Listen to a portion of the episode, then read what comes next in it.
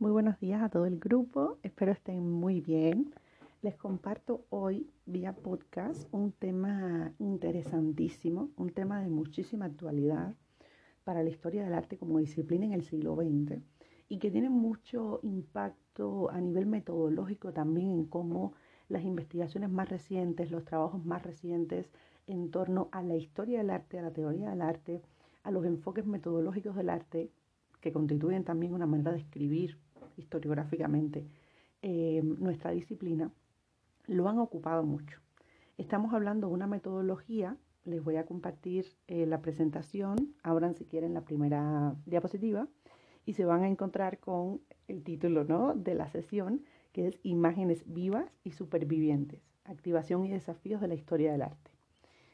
Eh, justamente el título lo que hace alusión un poco es a pensar a contradiscursar de algún modo con la manera tradicional, y por tradicional pienso en Winkelmann, por tradicional pienso en los historiadores del arte del positivismo, ¿no? Ya vimos las carencias que podían tener esos diferentes enfoques metodológicos que afectan efectivamente a la disciplina. Bueno, justamente ante esas metodologías más, vamos a decir, más rústicas o ante esas metodologías más tradicionales, de enfocar la historia del arte apareció justamente en el siglo XIX y atravesó todo el corazón del siglo XX hasta la fecha. Un señor que es como el gran padre de, eh, mm, no el gran padre, vamos a rectificarlo, porque también Benjamin tiene mucho que ver en esto. Es como uno de los fundadores, por así decirlo, de una construcción disciplinar que no se basa en pensar la historia de manera lineal, o sea, un poco empatando con la, con la, con la perspectiva de Nietzsche también, de no contar la historia de manera lineal, o sea, pasó este acontecimiento, tuvo estas consecuencias, tuvo este efecto sobre determinado artista, determinado grupo de artistas, y luego pues así sigue la cadena, ¿no? Aquí estamos pensando un proyecto metodológico propositivo para la historia del arte del presente, propositivo para la historia del arte como disciplina, y que efectivamente crean nuevas formas de narrar, sobre todo pensando en el tiempo. Y esa va a ser nuestra palabra clave, ¿no? La pregunta es, ¿se puede hacer una historia del arte que no sea lineal? ¿Se puede hacer una historia del arte que imbrique diferentes tiempos históricos en una sola perspectiva investigativa? ¿De qué hablamos cuando nos referimos a una historia del arte que no sea pues tradicional en el sentido eh, temporal o en el sentido contextual, ¿no? Pues justamente sobre eso irá nuestro último podcast respecto a la, última sesión que vamos a tener en el curso. Y espero poder estar debatiéndolo con ustedes el próximo jueves antes de hacer la despedida. Y a partir de la despedida también pues retomar estas ideas que son muy preclaras y que contribuyen de manera positiva enormemente con nuestra disciplina. Pasamos a la siguiente diapositiva. Y vemos la imagen de un gran historiador un filósofo de algún modo, porque la manera en que, en que narró su proyecto también es interpretativa, tiene mucho sentido, o sea, le hace mucho, le da mucho valor al sentido ya no histórico, sino relacional de las imágenes, ¿no? Eso es muy interesante y es justamente un historiador alemán, nacido, eh, aunque nació en Alemania, pues toda su obra fundamentalmente se ha divulgado, se ha concentrado, tiene un epicentro muy fuerte de trabajo en Inglaterra, en el centro David Barbour. De hecho, esta imagen la tomo de Instagram de su, del centro Barbour. Es, es como un gran centro de estudios culturales. Bueno, este historiador alemán, que pues, como ven en las fechas, nace casi que a mediados del siglo XX, del siglo XIX, y muere muy temprano en el siglo XX. O sea, si es un autor que no pudo haber dado más ¿no? al siglo XX, pero eh, fallece en el 29. Es un gran eh, investigador que no dejó tanta obra escrita a nivel consciente, ¿no?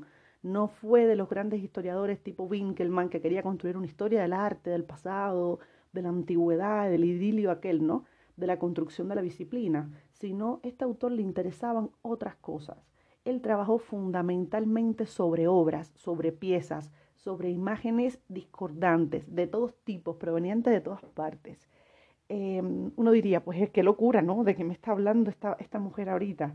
Y bueno, efectivamente, le tenía como mm, no desprecio, pero sí como cierta, cierto respeto a trabajar con una historia del arte muy tradicional. De modo que si podemos decir que la historiografía positivista, si la metodología, que nos interesa mucho en esta materia, la metodología positivista del siglo XIX, trabajó fundamentalmente sobre enfoques del medio, del ambiente, sobre los textos y despreció más bien las imágenes, como fue el caso de Hipólito Taine, este señor va a hacer lo contrario. Este señor va a trabajar sobre imágenes fundamentalmente sin dejar una obra escrita tan vasta o tan tradicional, ¿no? Para ser un historiador.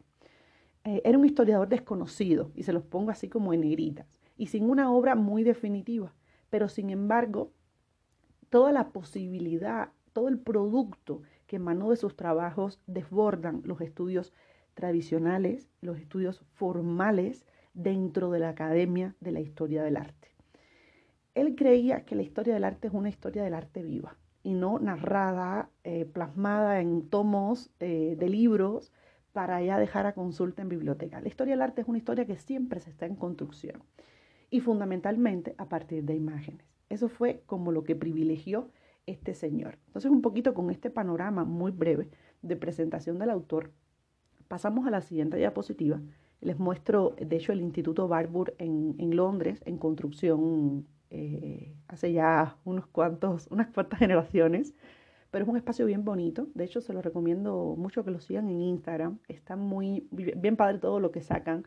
Y además tiene como un toque nostálgico interesante, porque es una propuesta tan alternativa, lo que vamos a ver hoy, a la manera tradicional de ver el arte, que puede ser como interesante para ustedes que están formándose, poder eh, jalar a favor todas estas, todos estos nuevos enfoques, aprendizajes que en el presente se están llevando a cabo, en el presente se están empleando. Como decirles, los enfoques de género se están empleando 100% ahorita, pues así mismo se está empleando esta cuestión. Y uno de los principales herederos de esta visión ya no solo es Panofsky, ya no solo es Gombrich, sino el que me interesa aquí destacar es la figura de George Didi Uberman. No sé si lo conozcan, pero si no, los invito ahorita mismo, en este mismo instante, a googlear su nombre. Es un historiador del arte francés, también es un pensador teórico muy fuerte es de los historiadores del arte del siglo XX que más ha producido teoría eh, interesante, fuerte, por decirlo de algún modo. Sobre él volveremos eh, en un ratito.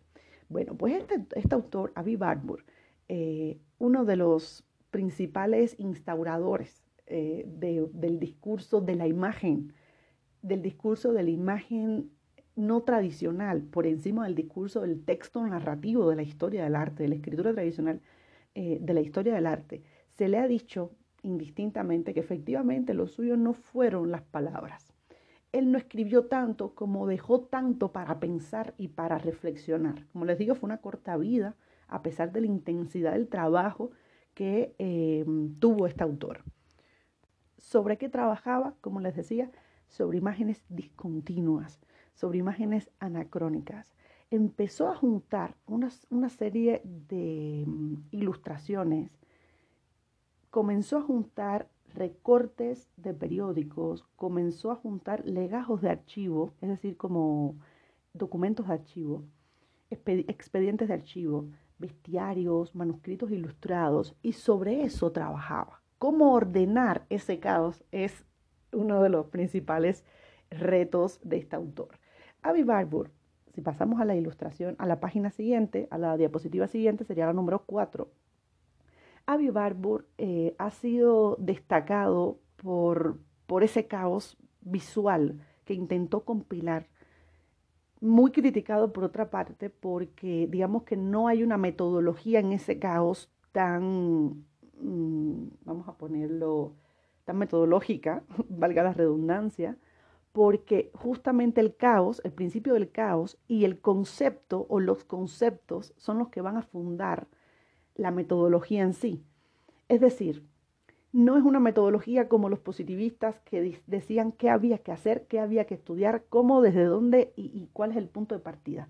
No, Avi Barbour como historiador del arte de origen judío estuvo interesado en investigar imágenes y memorias juntar una buena parte de imágenes para sobre el discurso visual que ella pudiera darle, al, el, pudieran regalarle, aparte de juntarlas, al historiador del arte, pues empezar entonces a pensarla, no tener ya tu preconcebido cómo vamos, cómo vamos a abordar la obra de Tiziano. Bueno, vamos a abordarla desde el punto de vista, eh, vamos a decir, positivista. ¿Qué dice el positivismo? Que hay que estudiar el medio, que hay que estudiar la sociedad, que hay que estudiar la cultura en la que se forma este señor. Y, luego estudiar la obra, ¿no? Esa sería como la cadena del respeto, ¿no? En este proceso. Aquí no hay esa cadena definida. De hecho, hasta la fecha, no, no, y eso es fascinante, ¿no? No hay como una metodología puramente definida, sino que ya todo el mundo sabe que cuando tú refieres en tus trabajos a Avi Barbour y estas cartografías, esa serie de imágenes que son como una suerte de mapa indistinto, con información muy variada, con procedencias muy variadas, ya tú sabes que tú no vas a tener un catálogo tradicional de imágenes, sino que vas a trabajar sobre un caos que vas a empezar a ordenar, ¿no? Que le vas a dar eh, mm, cierta mm, lógica conceptual, histórica, temporal, basado en lo que ellas puedan empezar, vamos a poner entre comillas, pues ya sabemos que las imágenes hablan porque nosotros las hacemos hablar, ¿no? Lo que, sobre lo que nosotros querramos trabajar de las imágenes, entonces partir de ellas y no partir pues de esta otra referencia que les comentaba de los positivistas. Decía, eh, se decía en Cartografías de la Memoria, es un, es un textito bien interesante. Deja ver si lo tengo en digital, se los, se los voy a pasar para que lo puedan revisar si, si quieren. Que, mm, que Avi Barbour era un gran poseedor eh, de un catálogo eh, casi que traumático de imágenes a lo largo del tiempo.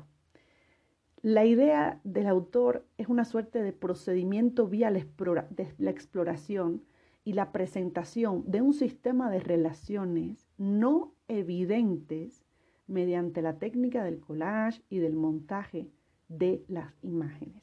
Es decir, en última instancia, la metodología de David Barbour es una suerte de exploración, es una suerte de hallar un sistema de relaciones entre las imágenes, a partir de las imágenes que no necesariamente sean evidentes porque se parezcan entre sí o porque pertenezcan a un periodo histórico eh, similar, que tú puedas relacionarlas, ¿no? Por ejemplo, el referente antiguo en el Renacimiento, agarro cuatro imágenes de Renacimiento, cuatro imágenes de el pasado y entonces trabajo sobre eso. No, la idea es buscar lo contrario, ¿no? Buscar en ese collage de imágenes, en esa suerte de, de variación, de diversidad visual, un sistema de relaciones eh, más internas, más eh, profundas y no aparentes. Eso es muy importante. La lucha contra la verdad del arte, la apariencia de algún modo, la similitud, o sea, la apariencia vía la similitud, también es importantísimo aquí. Ya sabemos que eso funcionó en el Renacimiento, pero ahorita este hombre lo está desmontando por completo.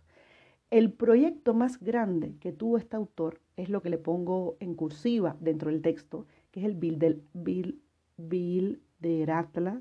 es complicadísimo, Bilder Atlas Nemocine, o también Atlas Nemocine, como se le conoce. ¿Qué era este proyecto? Ahora vamos a, vamos a empezar a aterrizar todas estas ideas explorativas y no tradicionales de concebir el arte a partir de Avi y su impacto en determinados autores contemporáneos, como les decía, como, como Didi Uberman. El proceso permite el reposicionamiento de imágenes o la introducción parcial de nuevos elementos para establecer nuevas relaciones. Un proceso abierto e infinito que crea una cartografía personal posibilitando constantes lecturas. Esto es precioso. El proceso remite, permite, perdón, el reposicionamiento de imágenes o la introducción parcial de nuevos elementos para establecer nuevas relaciones. Esto es el corazón del proyecto de David Barbour. Esa, esa exploración, esa, y esa cantidad de imágenes que él acumuló, que la llamó como un proyecto, el Big Atlas Nemocine, o el, Atlas Nemocine, eh, sobre el cual trabajó, casi que configuró como una suerte de cartografía, de mapeo personal a través del cual él relacionaba imágenes que podían estar en apariencia en total discordancia. Una fotografía de los nazis frente a una obra de o frente a una estampa del siglo XIX, frente a una mm, copia o a una imagen, a un grabado hecho a una a la estatua de Buda, este tipo de cosas que aparecen en su escritorio y aparecen en sus en sus grandes paneles con los que trabajó, es, es muy interesante pensarlo porque incluso a nivel práctico a mí me ha funcionado. A mí me ha funcionado muchísimo para organizar mi trabajo, porque cuando junto las imágenes es que veo cosas en ellas. Cuando las tengo juntitas y las puedo ver juntas, las imágenes de mi tesis, por ejemplo, es que puedo decir, esta tiene esto, esta tiene lo otro, esta tiene aquello, esta se diferencia en tal cual, mira, esta se parece más. Y a partir de ahí puedo sacar mis conceptos fundamentales, lo que los, las une y lo que las diferencia. Esto es un tema complejo. Espero me estén entendiendo. de todos modos, el próximo jueves hacemos una recapitulación porque me encanta eh, que se lleven como tema de cierre de nuestro curso un tema tan potente que aún se está trabajando, un tema muy polémico como este hasta, hasta la fecha. Entonces, eh, como les decía, apenas por, por, su temprana muerte, estas lecciones de, de, Bar, de Abby Barbour que está, digamos, que están buscando una manera diferente de qué? De trazar relaciones, comprensiones, dinámicas, eh, vínculos entre las imágenes que no necesariamente tienen que ser iguales, que aparentemente no tienen relación. O sea, es como relacionar lo que no tiene relación aparente. Volvemos al mismo punto lo que no tiene relación aparente, este señor quiere buscarles un sentido y nos los lega como una estrategia investigativa, como una estrategia heurística de explorar las imágenes, porque no siempre en la semejanza están las respuestas a nuestros, eh, eh, digamos, procesos investigativos, a nuestras preguntas. No siempre se encuentra vía la semejanza, sino que vía la diferencia pueden surgir muchas más cosas. Unificar imágenes diferentes nos puede a nosotros casi que poner a temblar, nos hace romper la cabeza para ver qué estamos viendo, qué queremos analizar de esas imágenes, qué nos está gritando de algún modo el concepto oculto detrás de esa exploración visual tan variada. Pasamos a la siguiente diapositiva y estamos viendo el panel 77 de Avivarbo. ¿Qué significa esto? Pues esas imágenes de las que le he hablado, que venían de todas partes, desde recortes de prensa, señoritas jugando golf, eh, trabajos eh, mm, vanguardistas, monedas, sellos, eh, fotos mm, históricas, ¿no? Todo eso, él lo concentraba en una suerte de grandes paneles, ubíquense como en una puerta de un cuarto, una puerta que tú la llenas de imágenes. Sabes que a veces tenemos mucho eso en nuestros cuartos, ¿no? Tenemos eh, como recuerditos, tenemos eh, como estampitas, pósters, que, que, que hablan quizás de lo que nos gusta a nosotros y queremos tener en nuestro espacio privado. Pero si alguien entrara desconocido y viera lo mismo que un póster de Metallica al lado de una imagen que tomaron en el Coliseo Romano, que una flor seca que un enamorado, enamorada, enamorada le regaló, si ve eso no le encuentra una lógica aparente. Una persona que no les conozca a ustedes o que ustedes le tapen los ojos y los lleven a su cuarto a ver ese collage que ustedes hicieron. Te dirían, no, no sé, no entiendo. Una explicación para ustedes eh, o sea, una explicación personal, tendría una lógica, pero es personal, nuevamente cartografías personales, ¿sí?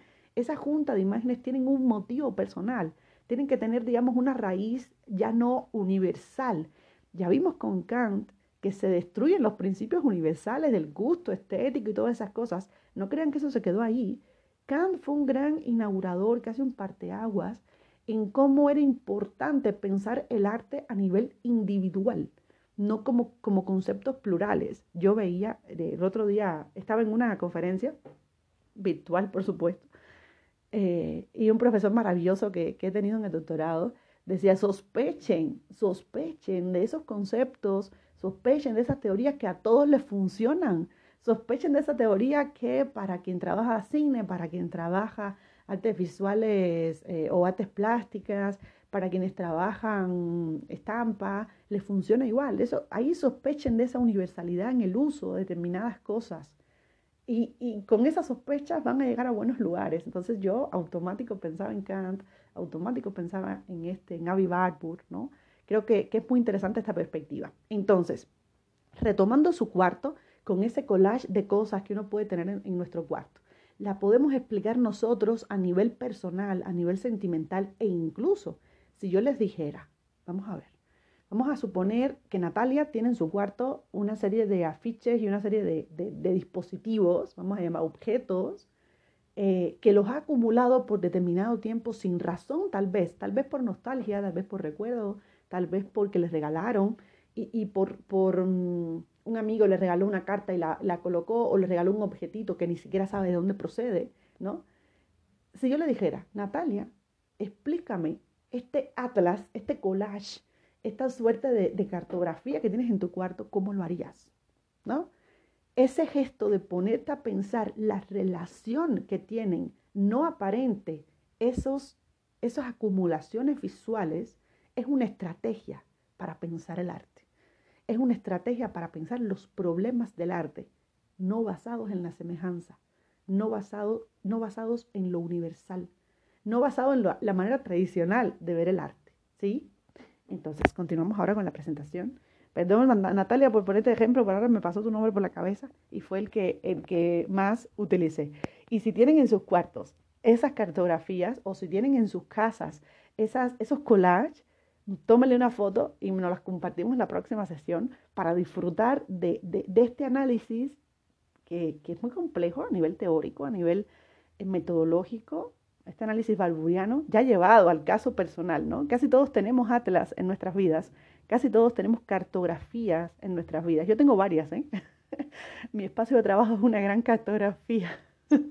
La pared de frente a mí llenita está de, objetos extraños y de recordatorios, de, de horarios, de cosas que también se le pueden sacar una lógica, ¿no? Pensándolas de manera crítica. Pues nos mantenemos en la diapositiva número 4. El Atlas Nemocine, que es este que es este proyecto que les comentaba, ya lo tienen aterrizado en este panel, es como esa gran puerta que llenamos de, imágenes concentra toda la energía, como, como, como se afirma por acá, como que concentra toda la energía de este historiador y que lamentablemente, vamos a poner entre comillas, queda incompleto. Esa incompletud es parte de la estrategia. No hay capítulo para cerrar la historia del arte. Sin embargo, nos obligan a hacer proyectos estrechos, nos obligan a hacer proyectos metodológicamente coherentes ¿no? en nuestras investigaciones, pero esto hay que tenerlo claro. Un buen proceso de investigación nunca acaba, nunca acaba. Y en esa, en esa mm, búsqueda por no cerrar, por no ponerle fin a esa acumulación, a ese collage, pues el atlas eh, de Barbour queda incompleto. Estamos hablando del panel 77. Imagínense cuántos paneles tenía este señor trabajando con esta serie de imágenes eh, diversas. En el ámbito de las artes visuales, el Atlas Nemocine, eh, compuesto por Avi Barbour entre el 24 y el 29, constituye para todo historiador del arte una obra de referencia que transformó el modo de comprender las imágenes. Creo que también estas, estas citas de Babelia, me parece. A ver, me parece que sí. No les tengo la referencia aquí, qué lástima. Este, pues sí, transforma el modo de comprender las imágenes, el modo de relacionarnos con las imágenes y sobre todo, a mí me parece fundamental, de darle una explicación individual a procesos que eh, no son macros, son procesos casi personales, son procesos casi privados, ¿no? En nuestras investigaciones, porque así lo es, me parece a mí. Si pasamos a la siguiente diapositiva, les comparto aquí una cita completa de Babelia y dos referencias de Werman que me ha gustado mucho.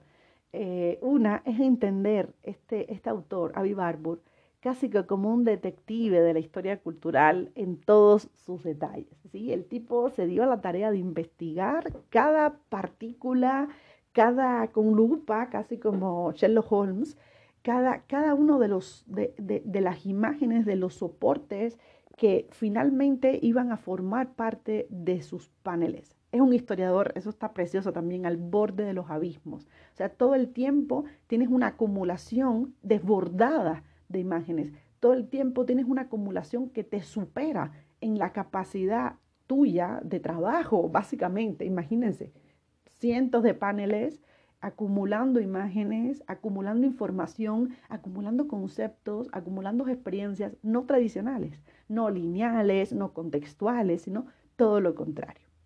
Decía en Babelia, Babelia es una sección del periódico El País que si no están suscritos a ella, se la, se recomiendo mucho porque sacan trabajos de arte actualizadísimos, exposiciones, teoría, filosofía, historia, de todo sobre arte de ahí, es una cosa fascinante. Yo siempre en Babelia encuentro, encuentro cosas para mis, para mis clases.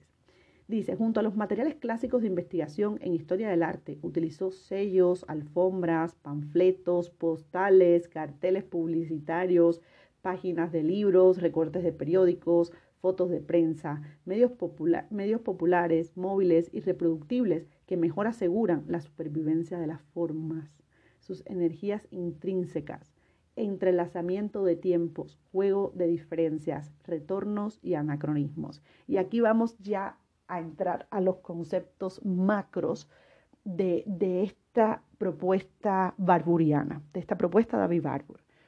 ¿Qué puede significar la supervivencia de las formas? ¿O qué puede significar la supervivencia de cualquier cosa? No es sobrevivir, sino es supervivir. Palabra potentísima para la historia del arte.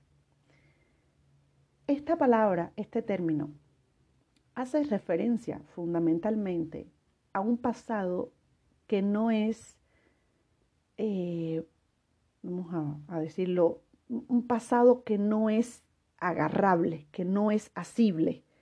Sin embargo, es un pasado que está activo. ¿En dónde? En nuestro presente. Cuando una imagen supervive su tiempo, cuando una imagen del pasado está superviviendo en el presente, está viviendo en el presente de alguna manera y no pertenece a ese presente, son imágenes que nacen en otra época, podemos decir que son imágenes activas, ¿sí? No son eh, comprensibles del todo porque no pertenecen a la época nuestra, que podemos darle una comprensión mucho más contextual, existencial, basado en nuestra experiencia en la vida, ¿no? en nuestra realidad, en nuestro contexto, en nuestra historia, sino que pertenecen a otro lado, de modo que también esa imagen siempre va a ser anacrónica. O sea, nunca va a estar instalada en el presente inmediato como parte de él o sí, forma parte de él, pero no nace en él. Lo que hace posible conocer a esas imágenes, o sea, lo que hace posible que tú la puedas leer en el presente y que lo vuelva conocible, es efectivamente que sean activas, que estén vivas, que, que, que la puedas interpretar, ¿no? De algún modo. Podemos decir, ay, sí, el concepto se entiende, es como básico, pero si nos ponemos a pensar en la sensibilidad anacrónica que tienen ciertas imágenes en ciertas épocas, ahí el cerebro nos hace agua, ¿sí?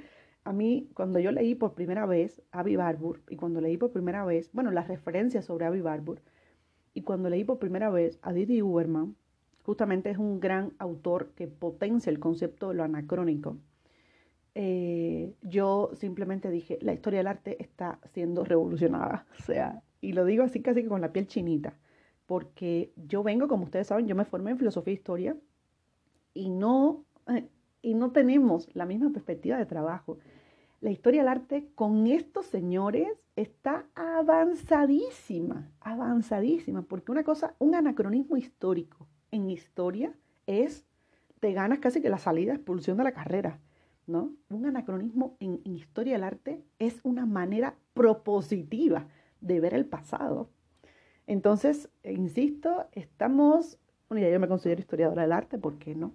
Estamos los, las, les historiadores del arte mucho más avanzados a nivel propositivo, a nivel metodológico, incluso que los historiadores, se lo puedo decir, así como casi que de, que de ABC, ¿no? Entonces, remitimos a la supervivencia, la supervivencia que nos habla de la posibilidad de leer determinadas eh, eh, experiencias del pasado, no 100%, porque pertenecen a una época a la cual nos es muy difícil pues acceder a ella, ya sabemos que eh, el pasado lo arma el historiador, o sea, tal cosa como el pasado no está ahí, sino que uno tiene que armar nuestras, nuestra información sobre el pasado, eh, de modo que siempre la supervivencia va a ser un anacronismo, una imagen que supervive el tiempo, que trasciende el tiempo, es una imagen anacrónica, esencialmente anacrónica.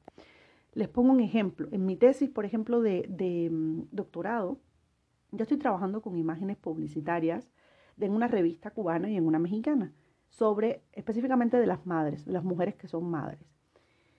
Cómo se les representa, este tipo de cuestiones. Ok. Cuando yo voy al siglo XIX, me encuentro muchas imágenes parecidas.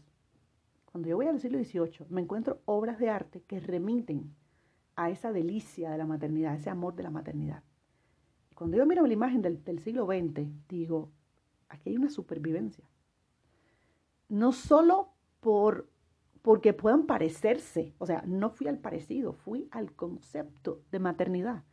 Aquí hay una supervivencia desde la ilustración del concepto moderno de ser madre, del educar. Eso está presente en mis imágenes. Ah, yo hubiera podido hacer un análisis formal, un análisis, vamos a decir, histórico más tradicional de esas imágenes. Y ya, ok, me gano mi título de doctorado pero, no quiero hacer eso. Yo quiero buscar otras conexiones, quiero buscar otras, otros problemas no aparentes dentro de o que, o que refieren, por ejemplo, las imágenes publicitarias del siglo XX respecto a la obra pictórica de Grès, por ejemplo, que es uno de los autores que yo he utilizado en la tesis, eh, del pasado, en pleno, en plena ilustración francesa. Son obras pictóricas que tienen un remanente en un sistema publicitario, no solo por la semejanza, o ya la semejanza de la representación en sí, sino la supervivencia de conceptos, la supervivencia de emociones, prácticas, cosas que he ido hallando y que me parece pues, eh, fascinante, ¿no? Que ustedes puedan desde ahorita, iniciando la carrera, estar familiarizado con esta cuestión.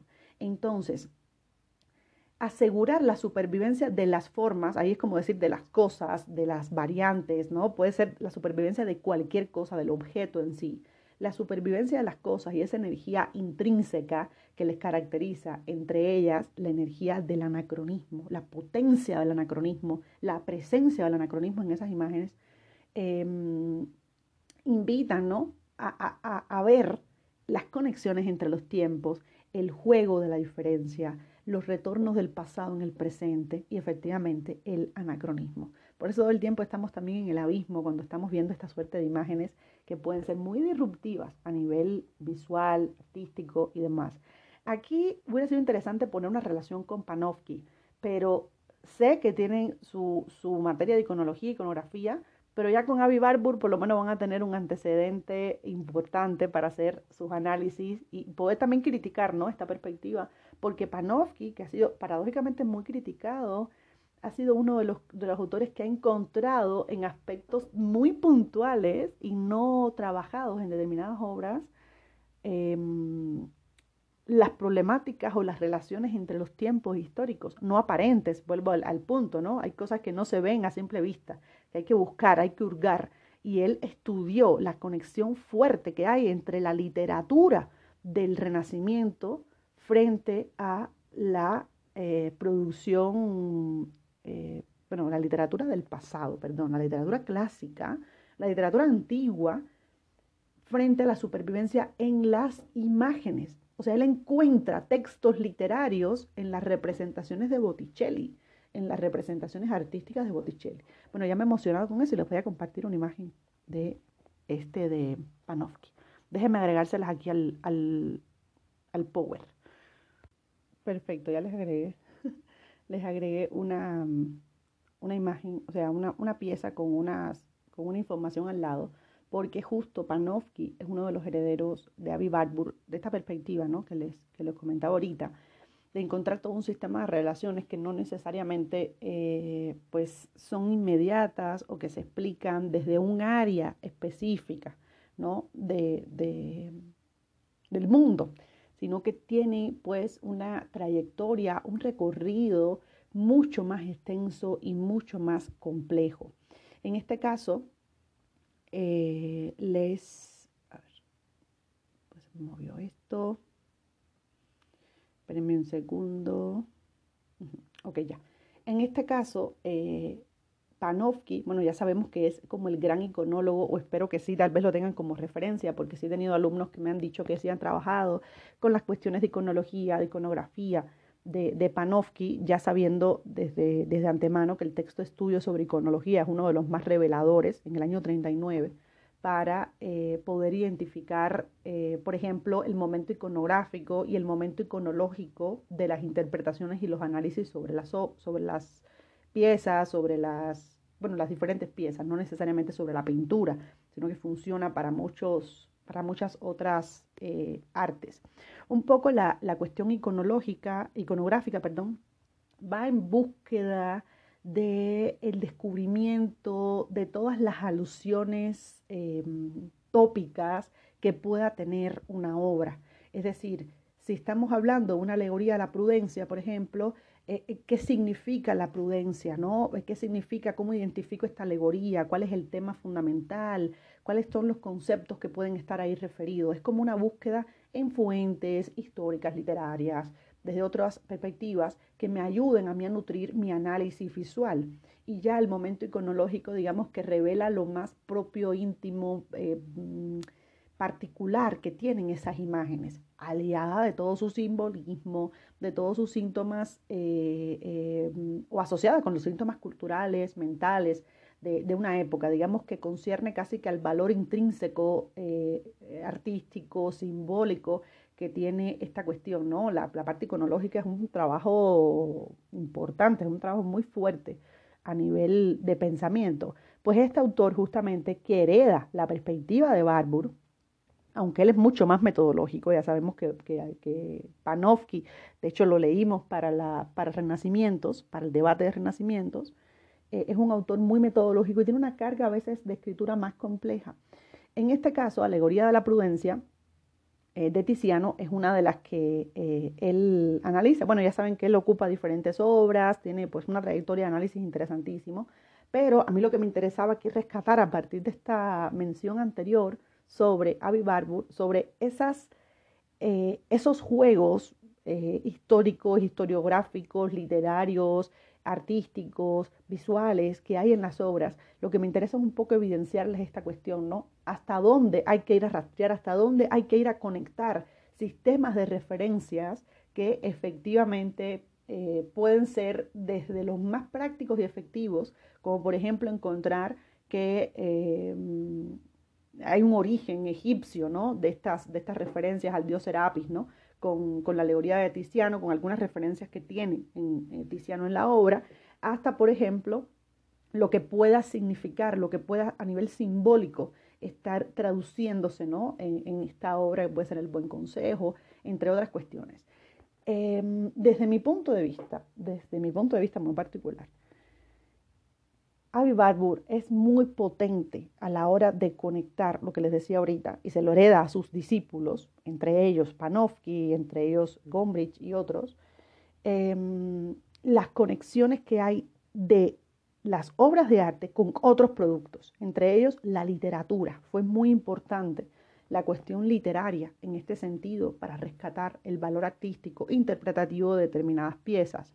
La poesía de Policiano, de Ovidio, fueron fundamental para poder interpretar, por ejemplo, los trabajos de Botticelli, de modo que existe una analogía, como les pongo en la, en la diapositiva número 8, existe una analogía verbal para el rasgo visual.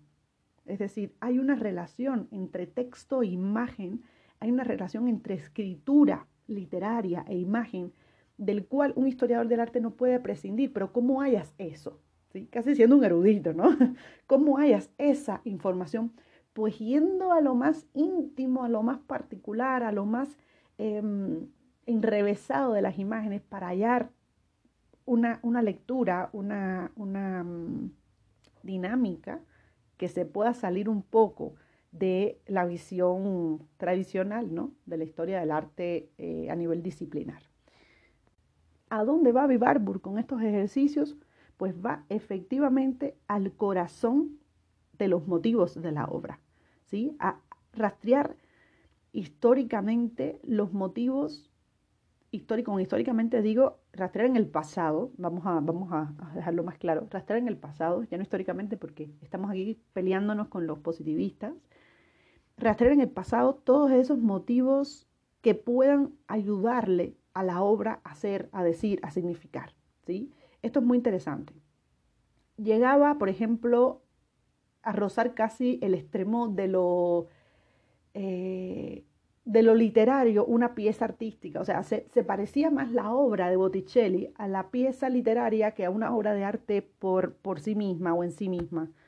Por ejemplo, les voy a leer un fragmento que tiene Michel Podro en su texto Historiadores del Arte Crítico sobre esta referencia que les comentaba del nivel de detalle, de la búsqueda de lo que aparentemente no tiene conexión y sí Barbour centró su atención en un rasgo que había observado en la última pintura del 480, la presencia de una figura femenina que corre al tiempo que la brisa agita su cabello y pega el vestido a su cuerpo.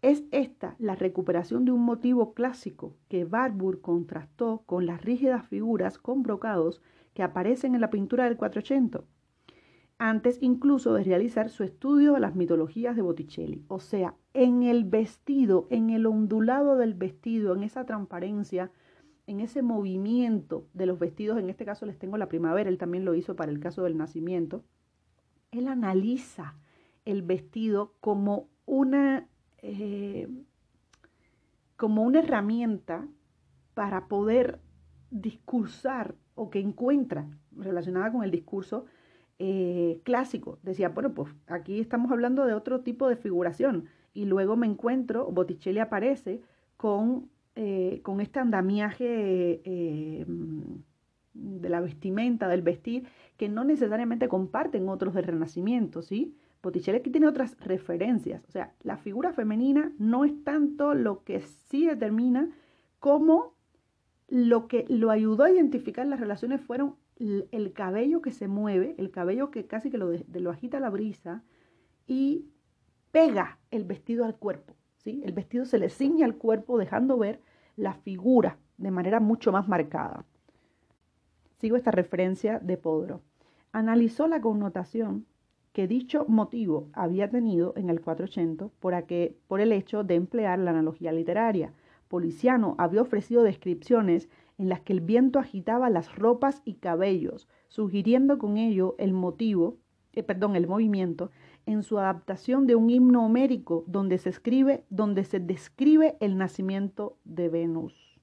Es decir, este señor, este señor encontró en un himno homérico eh, el, nacimiento de Venus. Encuentra el motivo del movimiento en la primavera.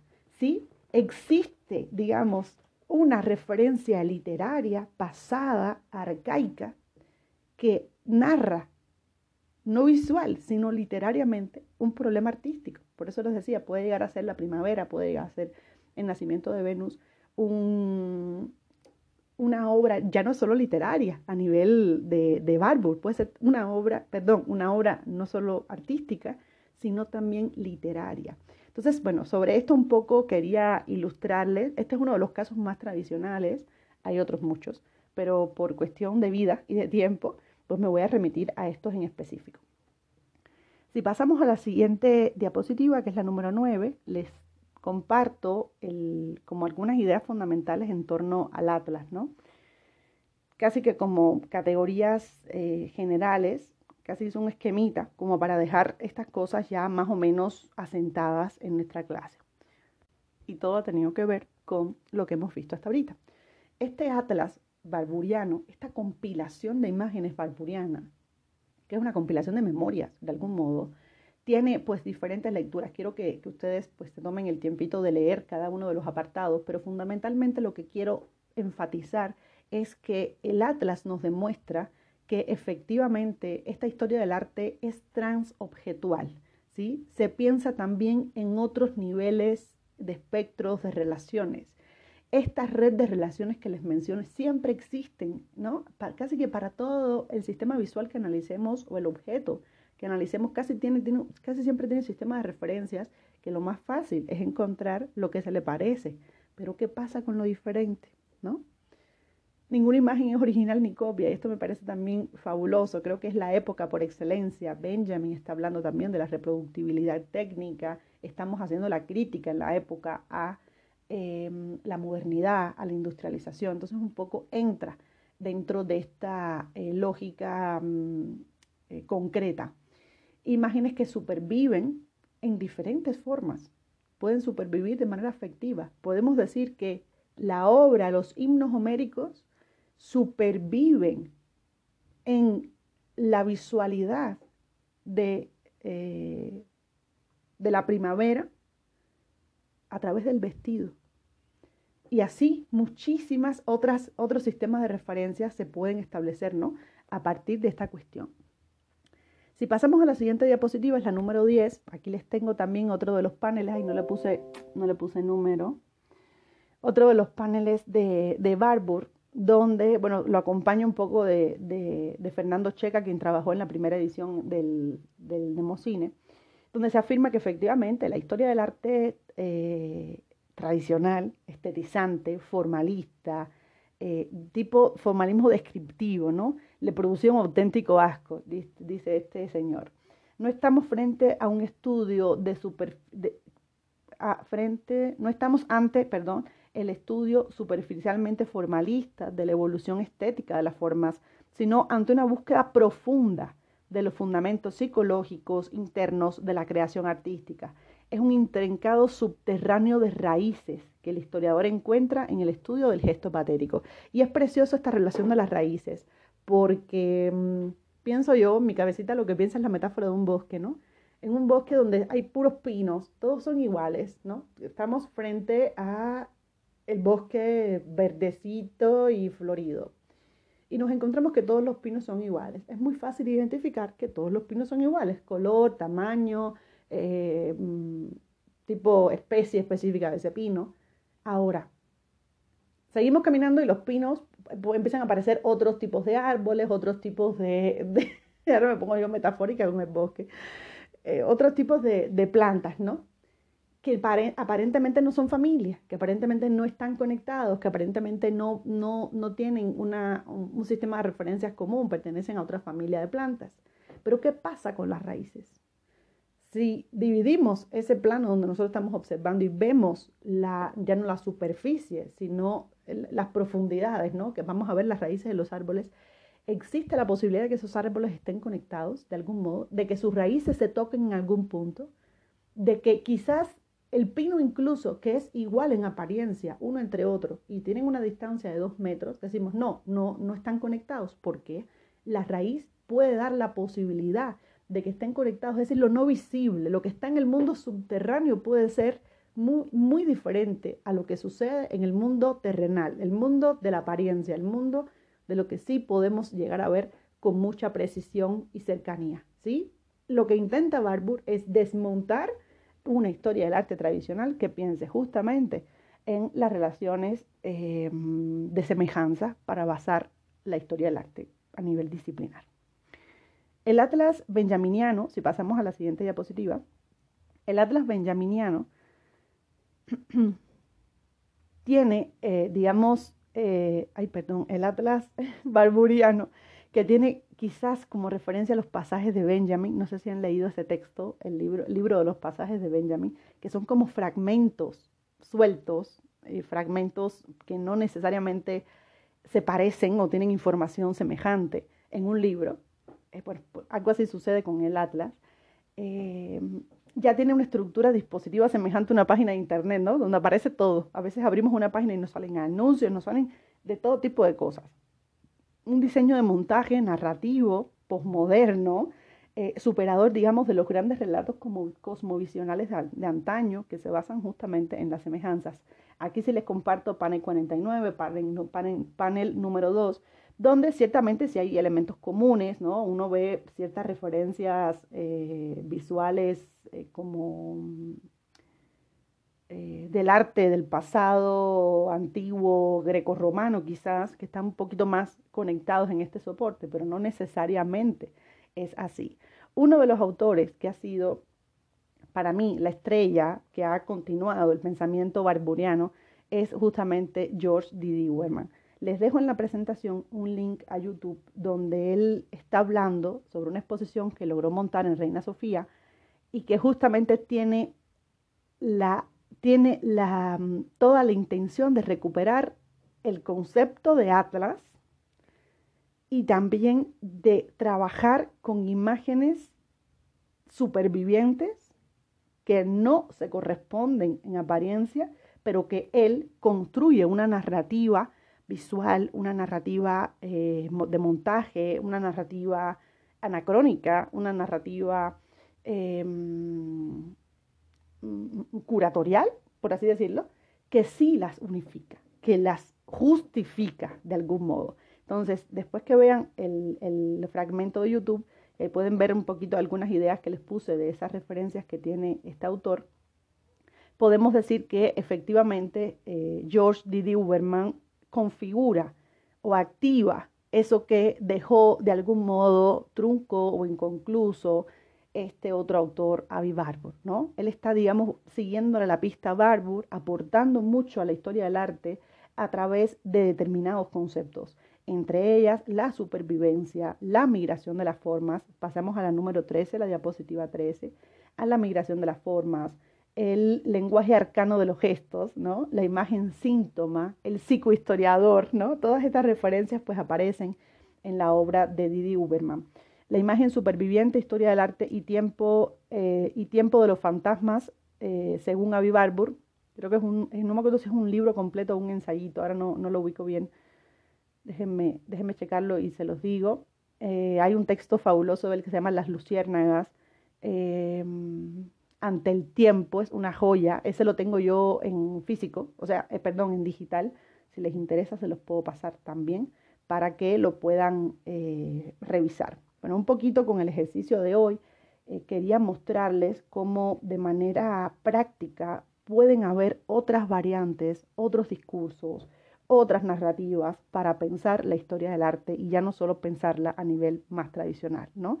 Ni estetizante, ni formalista, ni historiográficamente positivista, ni em, o metodológicamente arraigada, digamos, a procesos donde tiempo y espacio tienen que coincidir a nivel de semejanza, sino que busca la temporalidad, busca las conexiones que no están dichas que no están en la apariencia, que están en el lenguaje de las raíces que puede conectar a dos árboles que pueden ser muy diferentes o dos árboles como los pinos que pueden ser idénticos en apariencia, ¿no? Y hay cosas más profundas que a veces no, no nos, no nos eh, surge de manera natural y hay que hallarlas, ¿sí? Ese es el trabajo un poquito del investigador.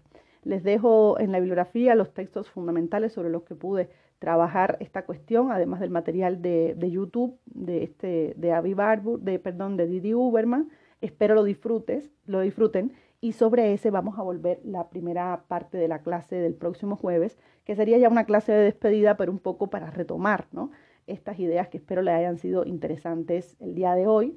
Vamos a, vamos a intentar hacer como un balance general del curso y tomando este caso como referencia, creo yo, importante. Entonces, les mando un abrazo grande, un besito y nos estamos viendo el jueves.